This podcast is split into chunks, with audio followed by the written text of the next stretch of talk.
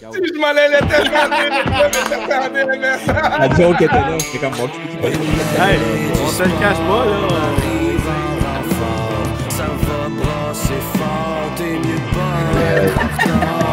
Aïe, euh, Ça a passé très vite. On est juste en crise, hein? Oui, c'est sûr. Bienvenue à l'épisode numéro 3 des euh, Mêlés du sport. Mon nom est Phil Denis en mode grosse douceur aujourd'hui avec mon chandail mauve du Pile Je me sens un peu comme euh, l'ancienne mascotte des années 90 du McDo, grosse douceur. Avec euh, DJ Fontana, Chin et Chap dans la place. Salut les boys, comment ça va? Salut mon Phil. Phil, ça va, ça va. Ça va bien. Vous remarquerez euh, cette semaine que DJ Fontana a ajusté l'éclairage pour ne pas qu'on voit euh, ses blessures de guerre. Hugo, qui a subi un grave accident de ski, n'a jamais vu le jump arriver. et, euh, ben, on appelle ça un white-out, hein, c'est ça, je pense, Hugo? hein? En tout cas, j'ai recommencé 10 minutes plus tard, c'est ça l'important. Fait que, euh, Non, mais il en manque des bouts, par contre. Chin, Chap, euh, bienvenue dans l'épisode numéro 3, les boys. On a eu du fun avec Jean-Gab et avec Marc-André Barrio, hein, les deux premiers épisodes. Super. super.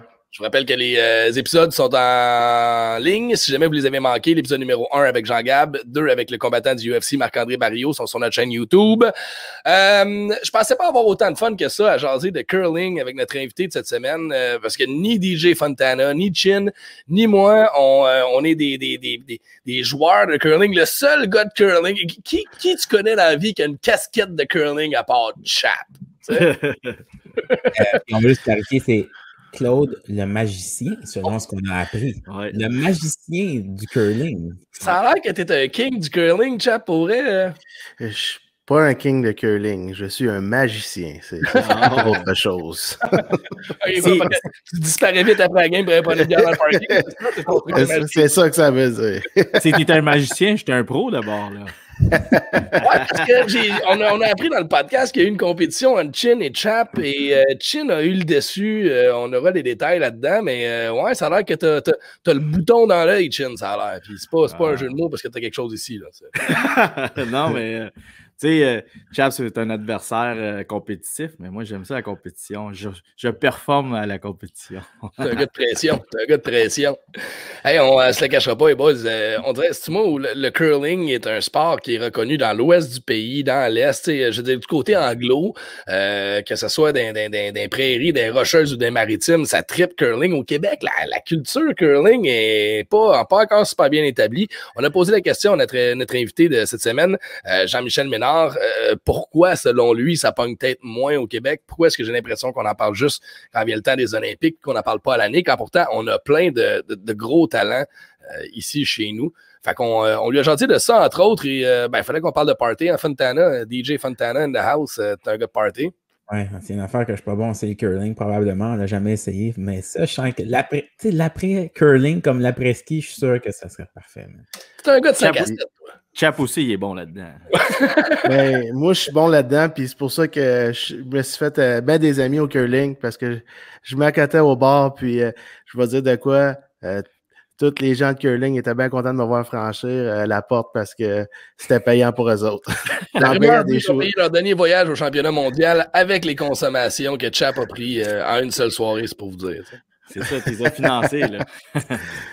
Chin, euh, stratégie, toi, euh, dans ta vie, euh, ça t'a amené à, à poser des questions stratégiques à notre invité d'aujourd'hui. Hein? Ben, moi, c'est sûr que ça, ça m'intrigue, mettons, la préparation, puis toutes les stratégies qu'il faut comme pour comme euh, compétitionner contre l'autre équipe.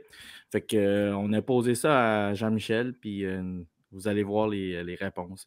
Puis, puis on lui a posé une couple de questions sur euh, le pourquoi il avait pris une pause. là? Il avait décidé de prendre une pause là, deux, trois ans, puis il va nous expliquer clairement pourquoi. Fait que avant de lancer ça, DJ Fontana nous a dit Hey les gars, j'ai une surprise. Moi, je veux dire le dernier point avant de closer l'open du podcast. Là, vous allez voir, ça va être malade. Je veux pas te mettre de pression, mais si ça chie, c'est de ta faute. Non, mais théoriquement, là, on l'a dit tantôt, c'est parce que là, la porte était ouverte, moi je l'ai dit, c'est parce que c'était Claude le magicien, c'était ça, le point que je voulais Ah, dire. Mais là, c'est Twinkle Toe, là, tu sais, c'est comme, on sait pas, regarde. Continuez de nous suivre sur nos, euh, nos différentes plateformes, autant sur Facebook que sur Instagram. Allez liker, partager, euh, allez donner vos commentaires euh, qui vous voulez voir pour nos euh, prochains euh, podcasts. Pour euh, notre invité d'aujourd'hui, pour jaser curling avec nous, c'est pas n'importe qui, champion québécois à neuf reprises, 11 fois participant au Briar, le plus gros championnat au Canada de curling qu'il a remporté en 2006. Ça fait 15 ans ce mois-ci qu'il a remporté euh, le Briar. Fait qu'on lui en a jasé, bien sûr. Médaillé d'argent au championnat du monde de curling en 2006 un originaire d'Amos, euh, mais qui est venu s'établir ici très jeune. Notre invité d'aujourd'hui pour parler curling dans les mêlées du sport, Jean-Michel Ménard.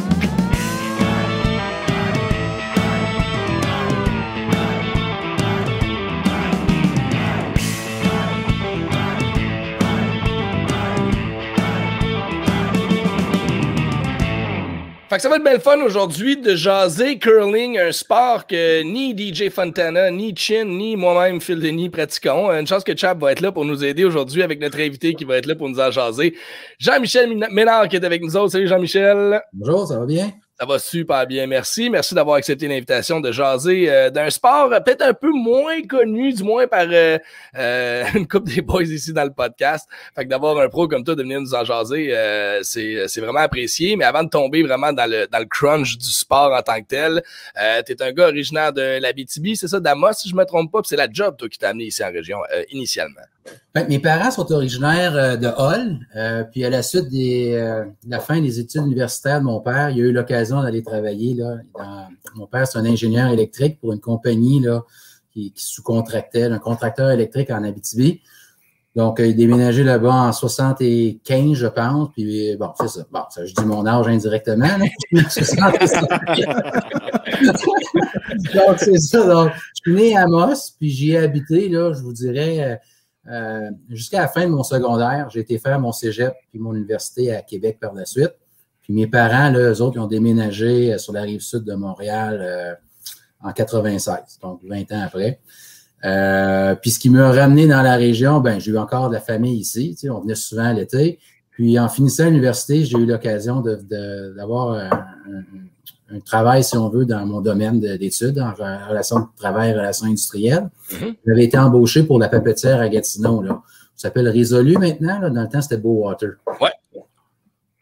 Et puis là, tu es rendu euh, là, parallèlement à ta carrière professionnelle de, de, de, de curling. Euh, tu, tu travailles, tu es un fonctionnaire euh, fédéral, c'est ça? Oui, c'est ça. J'ai travaillé, euh, je suis arrivé dans la région en janvier 2001. J'ai travaillé un peu plus que cinq ans chez Beauwater, puis j'ai eu l'occasion de, de joindre le, fédéral en, en, en 2006. En fait, j'étais au championnat canadien, puis le, le- je pense que c'est la veille qu'on joue la finale. J'ai eu mon offre pour commencer au fédéral euh, quelques Oh. semaines après. Fait que comme tout est arrivé en même temps. là. Puis là, dis-moi, fonctionnaire fédéral, euh, Ottawa, Gatineau, t'es de quel côté de la rivière? Euh, Ben, présentement, ça n'importe peu. Tout le Ouais, avec le télétravail, mais. Mais, mais, sans farce, euh, techniquement, euh, je travaille, les bureaux sont à- situés sur la rue Albert à Ottawa. Ouais. Euh, mais même avant le contexte pandémie, moi, je travaille trois jours semaine de la maison, puis deux jours au bureau. Comme je disais, je travaille en, re- en ressources humaines, relations de travail. Puis je fais affaire avec plusieurs petits ministères, donc qui sont situés à- dans d'autres provinces.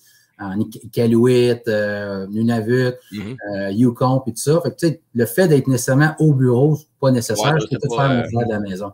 Non, mais j'essaie de faire un lien parce que je me disais, tu sais, le Pile Mile, Vieux Hall, il y a beaucoup de fonctionnaires qui, sur l'heure du lunch, ramassent à venir manger euh, des ailes, des, euh, des burgers, un club sandwich. Euh, toi, c'est pas le cas si tu es en télétravail souvent. Euh, D'où vient ton, ton, ton lien avec le Pile Mile? Comment tu as découvert la place? Ben, moi, je suis plus un gars de 5 à 7, dans le fond. Ah! Donc, euh, on y allait après. OK. Puis, euh, ben, je te dirais vraiment, le, le pêle-mêle, tu sais, où, où j'ai commencé à y aller puis avoir plus d'intérêt, c'est vraiment euh, en raison de Chap, qui tu sais, un ami puis un joueur de curling. Claude.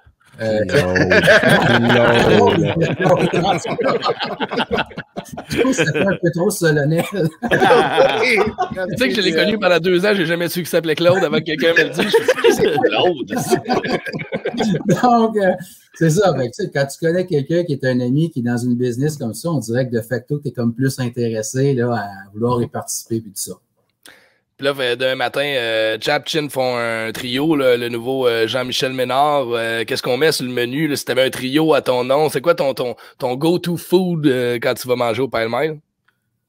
Ben, écoute, j'ai. Moi, il y, a, il y a une journée qui m'a marqué. On a été au Super Bowl là, il y a deux ans, là, quand c'était la finale, je pense, les Patriots contre les Rams. Ça a fini 9 à 6. Hum, ah oui. euh, ça, on payait, puis en tout cas, il y avait de la bouffe à profusion. Puis cette journée-là, les Wings avaient été incroyables.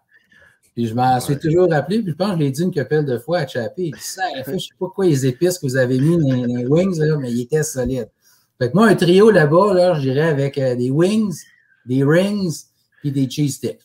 Oh, OK. Ouais, Ouais, bon ça. petit trio, ça. Bon petit trio, les bon, gars, c'est noté, ça. Oh, oui. On le prend, là. là, euh, notre bout à chin à Fontana et à moi est fini parce que là, on rentre vraiment dans le creux du sujet du curling. C'est là qu'on dé- qu'on qu'on sait plus de quoi on parle. Mais il y a quelque chose, par contre, que je sais, c'est que ce mois-ci, tu célèbres un anniversaire quand même vraiment important. 15 ans depuis la conquête du Briar. Euh, au lendemain de ton annonce de ton enga- de, ou de, de ton embauche, euh, tu devais triper, tu devais être un méchant nuage un peu. Euh, Raconte-moi un peu. Oh, Phil là, Phil, Denis, Phil, il va. s'est mis sur mute. Des Ouais, joies de la répètes ta question. Hey! Hey, J'avais peur que ce serait moi qui fais cette erreur-là. On a laissé ça au pro de la radio place. Ouais, c'est ça. je fais de la radio d'habitude. hein.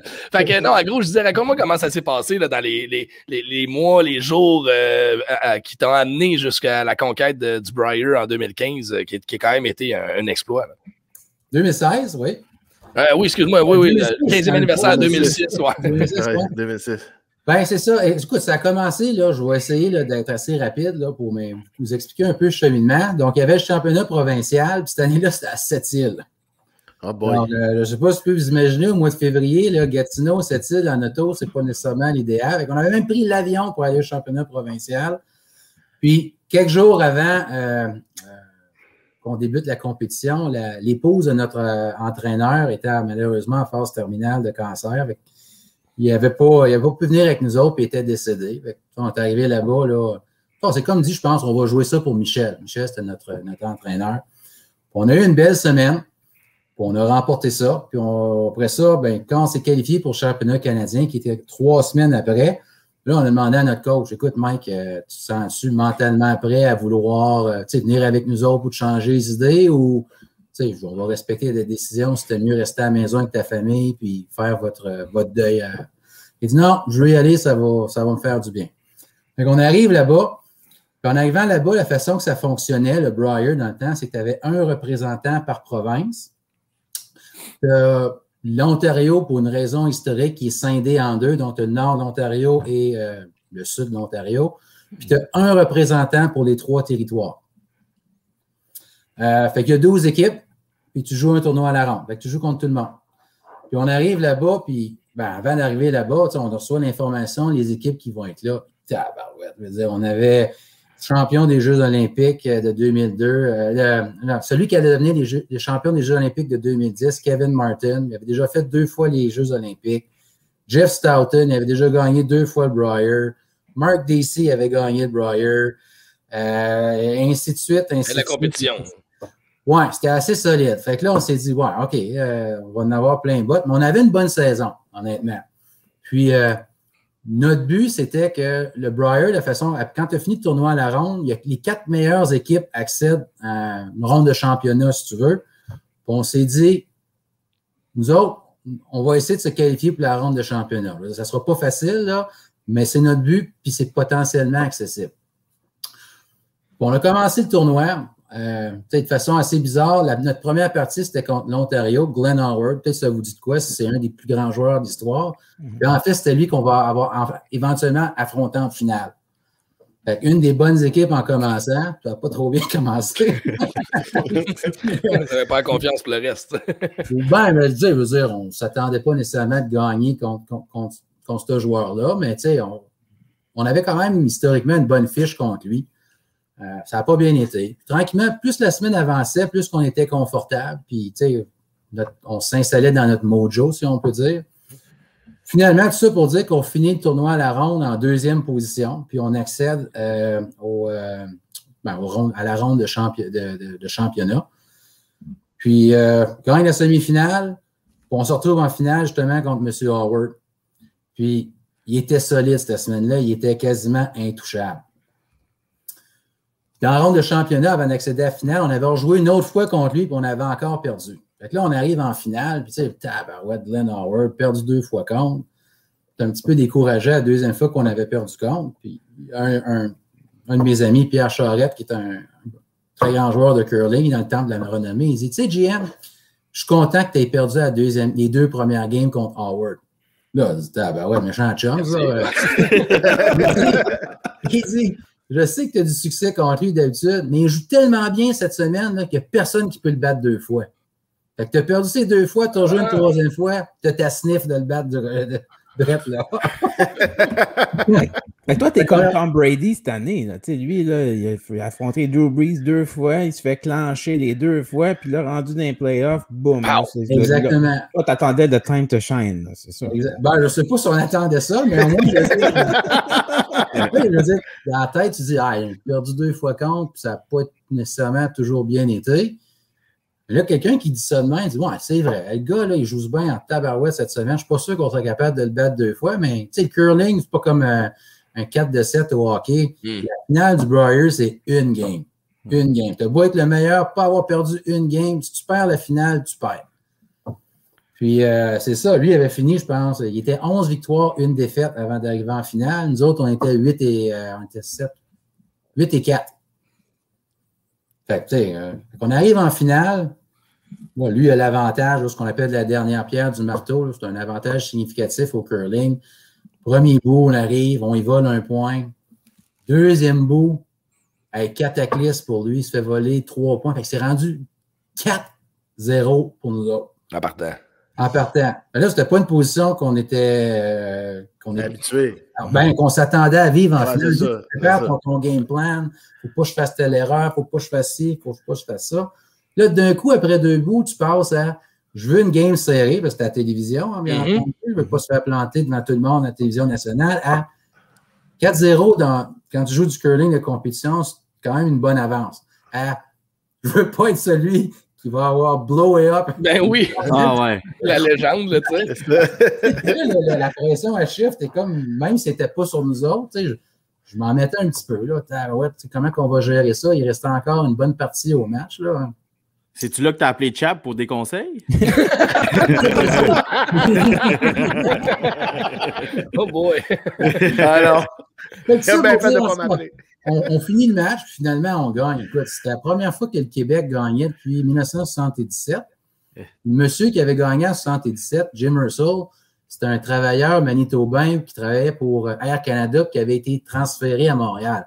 Que C'était pas comme un Québécois d'origine. Mhm. Fait qu'on était comme la première équipe du Québec à avoir gagné euh, euh, le Briar, si on veut. On s'y attendait pas, mon ami. Ça a été party ce soir-là. Là. Euh, je t'en passe un papier. Euh, là, après la finale, les, les- les journalistes viennent nous voir. Hey, félicitations, félicitations. Savez-vous, il, il est où le championnat du monde? Juste te dire à quel point, je veux dire, j'étais mindé. J'avais aucune idée c'était où. Fait que là, elle me dit, là, dans ma tête, ça roulait. Hey, en Écosse, qui était un endroit classique pour le curling, Suède, Norvège, Non, on fait ça en brun. là. Lowell, Massachusetts. OK. Ça veut dire, ça a été plus long d'aller au championnat provincial à cette île que d'aller au championnat du monde qui était à Lowell. Là, tu euh, méchant party après, oui, ça a dû. euh, tu sais, c'est un peu comme. On peut-tu comparer ça à une Coupe Stanley? Je veux dire, on dirait- j'ai l'impression qu'en haut de ça, ben oui, il y avait le championnat du monde après, euh, où on s'est quand même rendu, mais, mais je veux dire, t'as dû, t'as dû te sentir comme dans une game numéro 7, justement, du fait que c'était pas, c'était pas espéré, on, on souhaitait juste se classer, puis là, finalement, tu gagnes de, de- de façon un peu euh, euh, imprévue. euh, les, les sentiments ce soir-là, le party a dû lever pas à peu près, ouais. Ouais, ben tu sais, juste pour mettre un peu en contexte, pour les gens qui ne connaissent pas le curling, euh, en 2006, ça a peut-être changé un petit peu la démographie maintenant. Là. 90 à 95% des curlers de la planète viennent du Canada. Mais quand tu vas au championnat du monde, il y a une seule équipe du Canada qui y va. Fait que gagner le Briar, c'est même plus prestigieux que gagner le championnat du monde. Il y a, des joueurs contre qui on a joué au championnat du monde. Tu sais, c'est un des événements qui est télévisé. Les amateurs de curling, que tu viens de la Norvège, l'Écosse, des États-Unis, ils suivent le Briar, ils nous disent Maudit, vous êtes chanceux de jouer ça.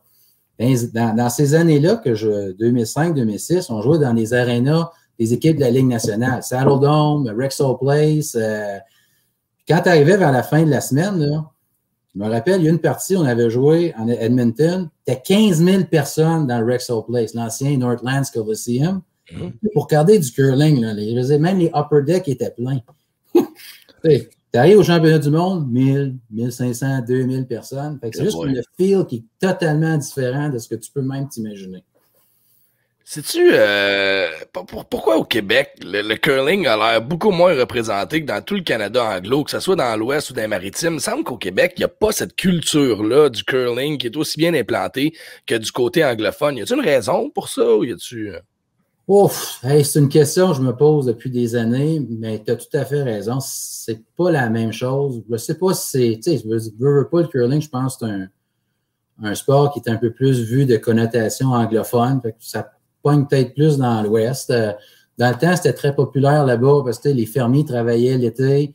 Il y avait beaucoup de fermiers l'hiver. Tu as, du temps en masse pour jouer au curling.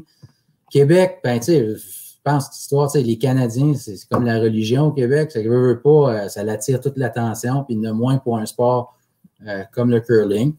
Ça ne veut pas dire qu'on n'a pas quand même des beaux, des- du bon produit, là, des bons joueurs pour la quantité de personnes qui jouent. Si tu faisais un ratio au nombre de joueurs élites au nombre de joueurs complets euh, qui jouent de façon régulière au curling, on n'a pas beaucoup de super bons joueurs, mais le ratio est pas mal similaire que si tu prends des provinces où c'est pas mal plus populaire.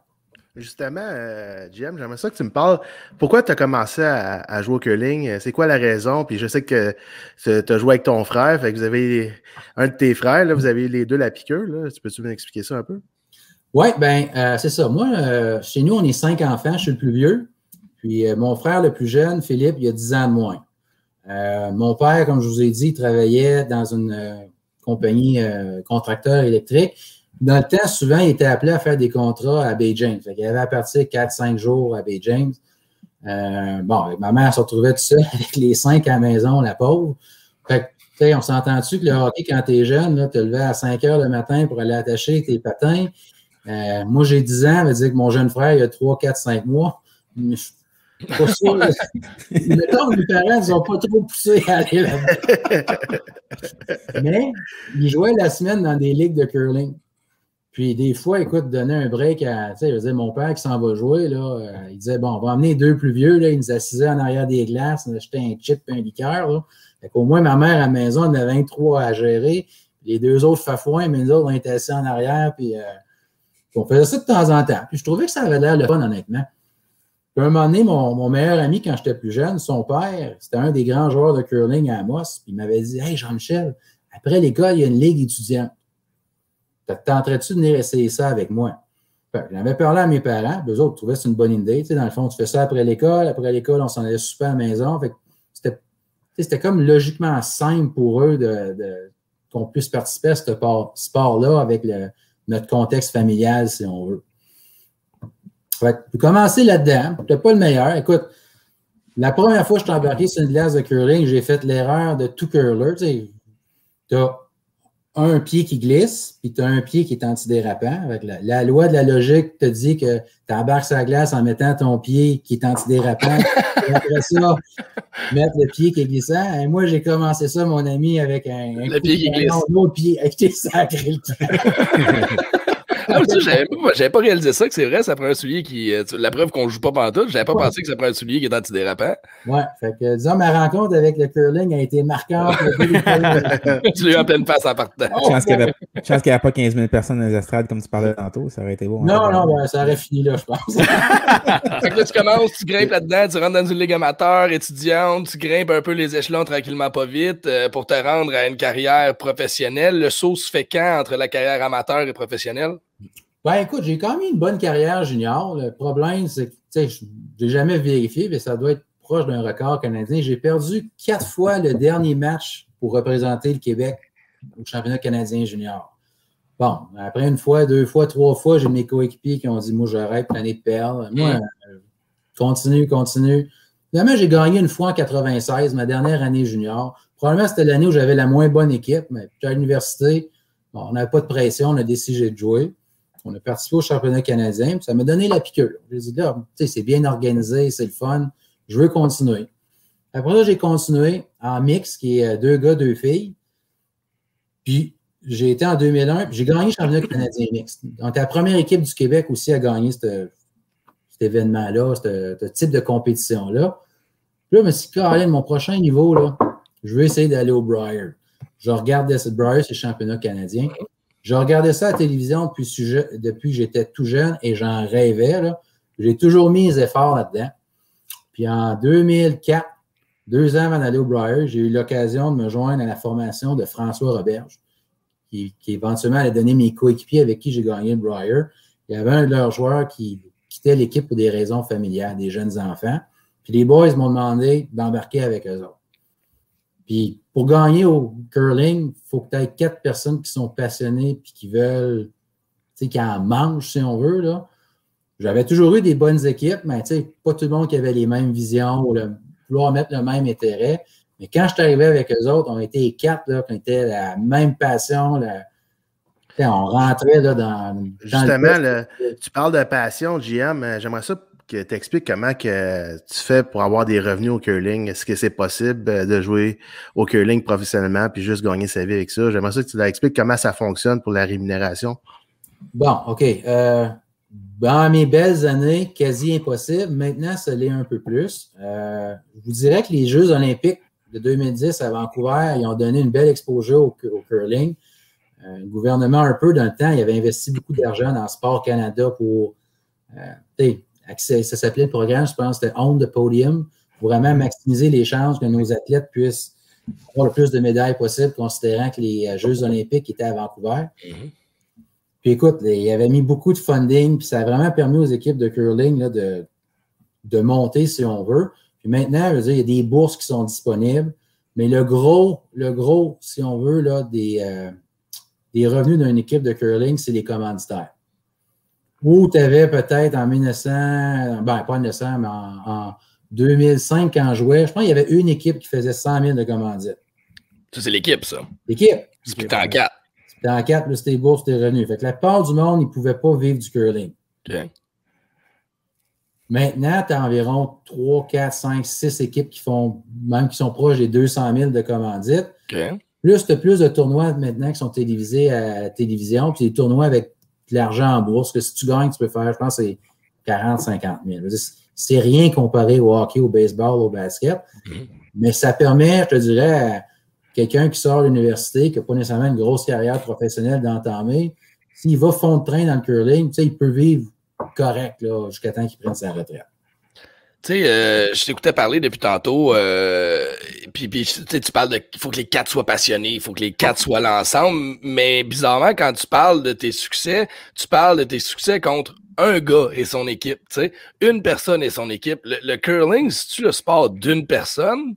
Ou c'est, parce qu'on a l'impression qu'il y a un gars qui piche la pierre, puis après ça, les autres, ben, ils balayent sous les commandes du gars qui a lancé la pierre. Je veux dire, on peut-tu remplacer n'importe qui qui peut balayer n'importe quand? Est-ce que c'est juste le lanceur de pierre qui est l'important là-dedans?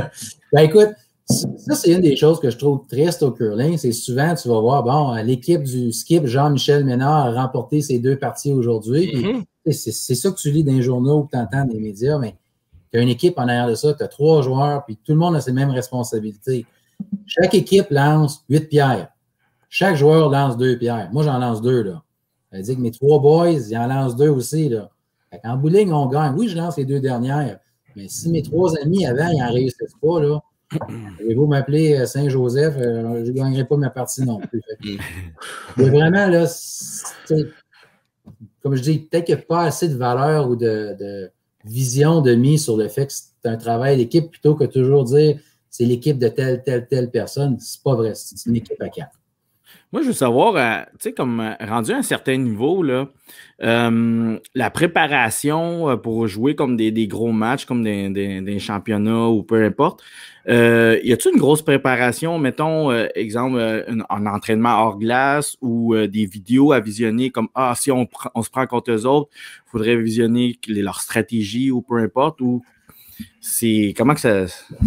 La préparation, dans le fond. Oui, ouais. ben écoute, il y a- il y a- bon, je vais y aller là, par, par étape de ce que tu viens de me dire. Au niveau de la préparation physique, bon, écoute, c'est sûr, là, tu sais, l'image du curling, c'est le bon- bonhomme avec la bédaine, là, qui joue avec un petit chapeau avec des pompons. Ça, ça, c'est juste Chap. Ça, c'est juste. le-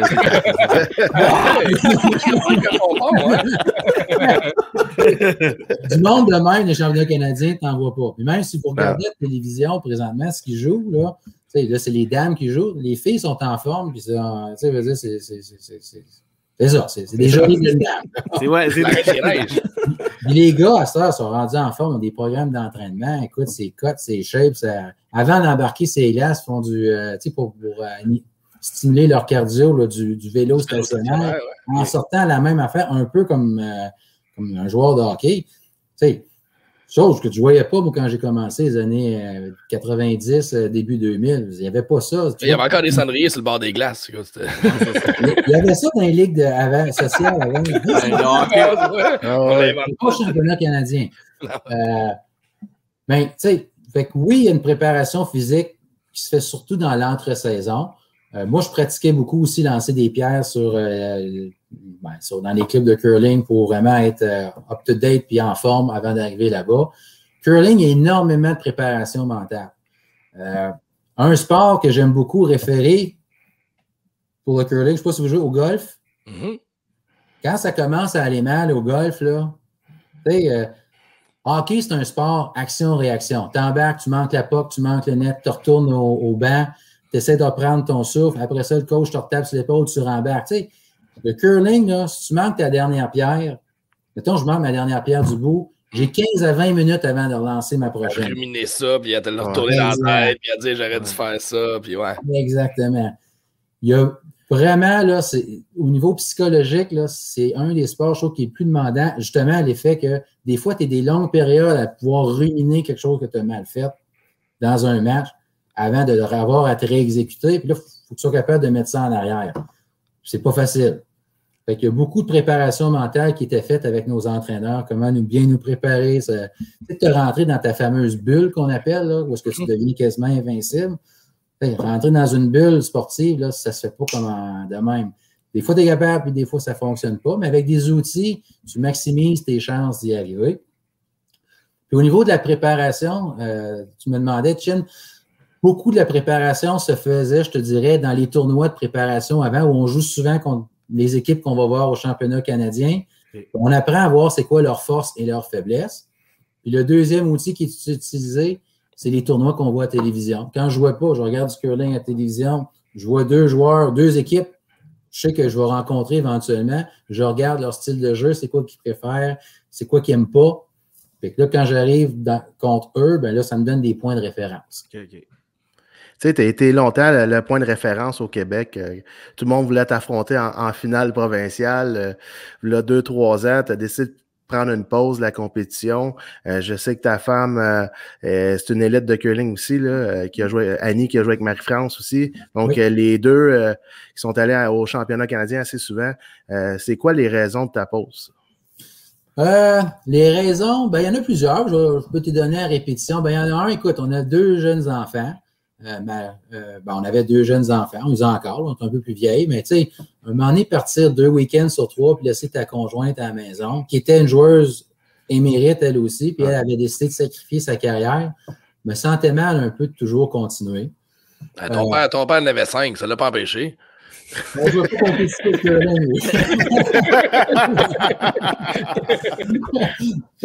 il, y avait cet, il y avait cet événement-là, euh, ben, cette situation-là. Il y avait le fait aussi, comme je disais, je suis arrivé à la fin de ma carrière, puis mon équipe a joué probablement, probablement l'équipe la plus forte que j'ai eue de ma vie.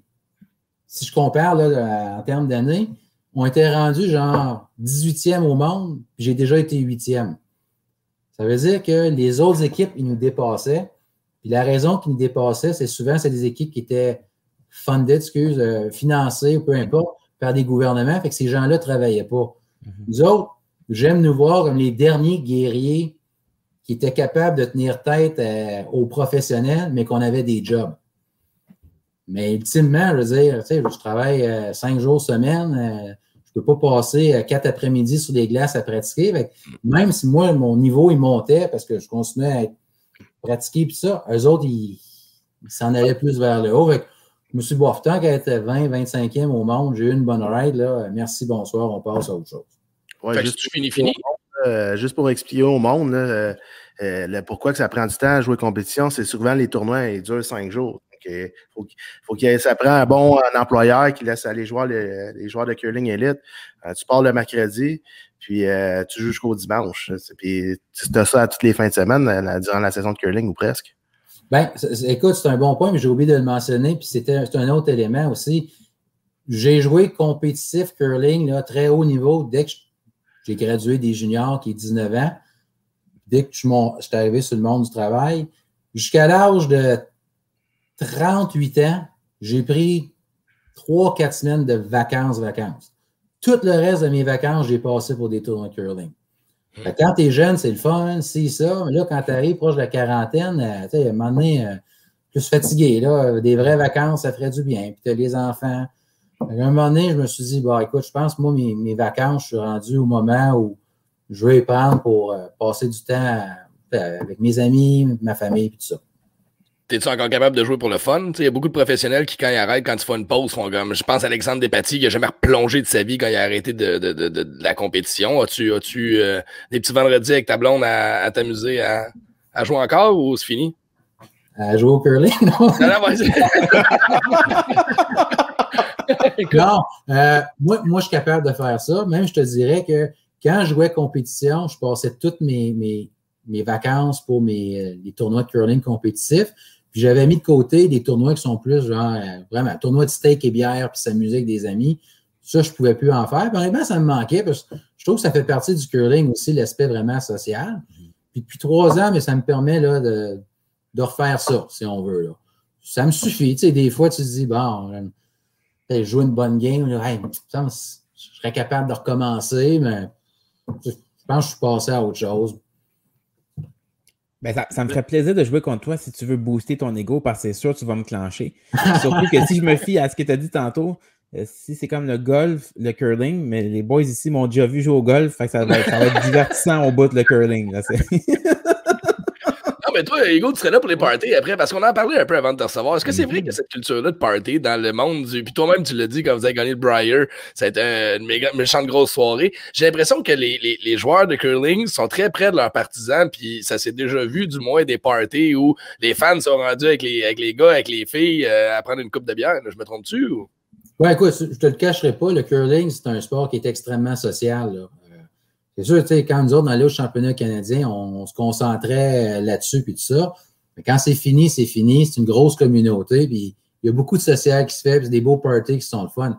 Surtout au Québec, tu sais, comme je disais tantôt, il n'y a pas beaucoup de gens qui jouent. Fait que quand tu vas dans les tournois, c'est souvent les mêmes équipes qui reviennent. Fait que ça devient comme une petite communauté. Euh, on se connaît tous, puis on aime ça avoir du fun ensemble. Moi, je pense que Chap, il joue, il joue pour le party, dans le fond. C'est ça? Oh oui. Il est bon, Chap, là. Colin, on l'appelle le magicien à Chelsea. Ouais, ben, c'est- ça qu'on se posait, là, Ouais. comme question. Il est-tu vraiment bon? Là? entendu des légendes, des histoires, ça allait comme. Oh, là, là, t'es là Il pour nous. des choses que je ne même pas, que je pouvais même pas imaginer.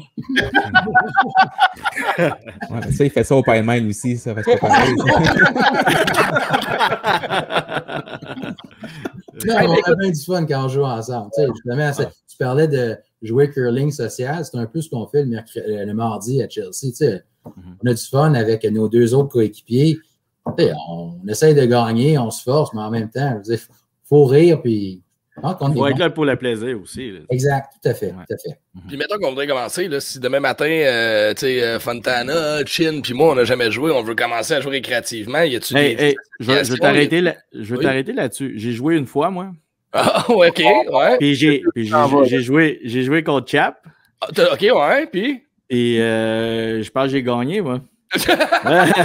C'est la seule fois que je jouais. Je- on, on le dira pas trop fort. Puis en plus, j'avais une bière les mains.